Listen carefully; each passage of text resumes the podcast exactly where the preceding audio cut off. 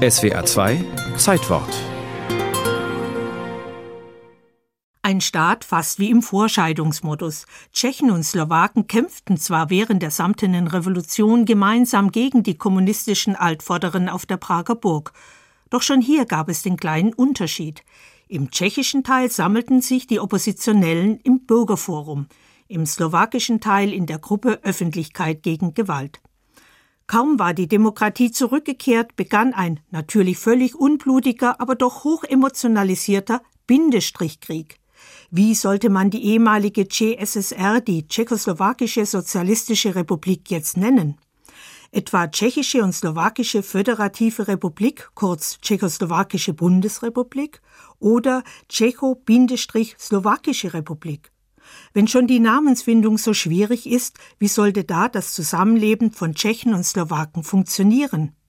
Und so folgte der Samtenen Revolution die Samtene Scheidung.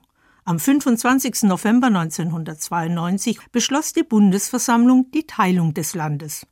Damit endete eine wechselvolle Geschichte, die 1918 begann. Damals war die Tschechoslowakei aus der Konkursmasse der Habsburg-Monarchie entstanden. Doch die tschechoslowakische Gemeinsamkeit dauerte nicht lange. Hitler-Deutschland errichtete das Protektorat Böhmen und Mähren und stellte die Slowakei unter sogenannten deutschen Schutz.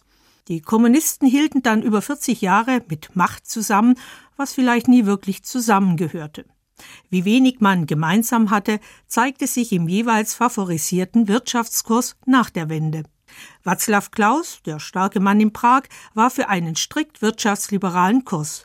Wladimir Mečja, sein nationalistischer Kollege in Bratislava, für einen interventionistischen Staat. Nicht die Bürger, die Eliten stimmten für die Trennung. Glaubt man der einst gemeinsamen Nationalhymne, dann stehen Tschechen und Slowaken für ganz unterschiedliche Temperamente. Die einen romantisch, die anderen expressiv.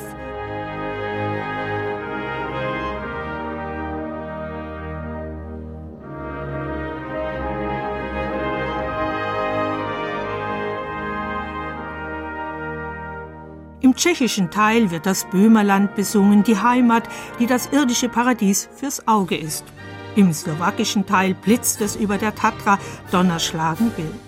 Wer sich als Slowake fühlt, das soll einen Säbel greifen, so schreibt es der Text vor.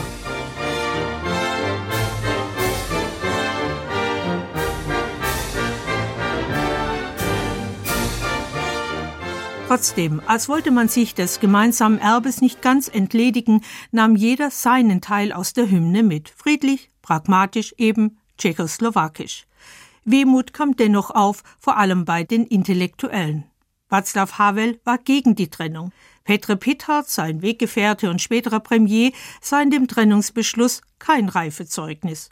Tschechen und Slowaken, das war ein Verhältnis, das von Paternalismus und Überheblichkeit von Seiten Prags geprägt sei. Československý stát eh, končí, protože se nedokázal federalizovat. Der tschechoslowakische Staat geht deshalb zugrunde, weil er nicht imstande war, sich zu föderalisieren. Das Problem bleibt. Es ist eine Herausforderung zur Integration.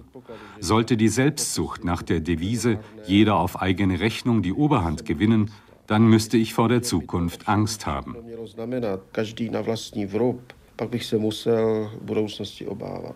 So schlimm kam es dann doch nicht. Heute sehen sich die meisten Tschechen und Slowaken als glücklich geschiedenes Paar.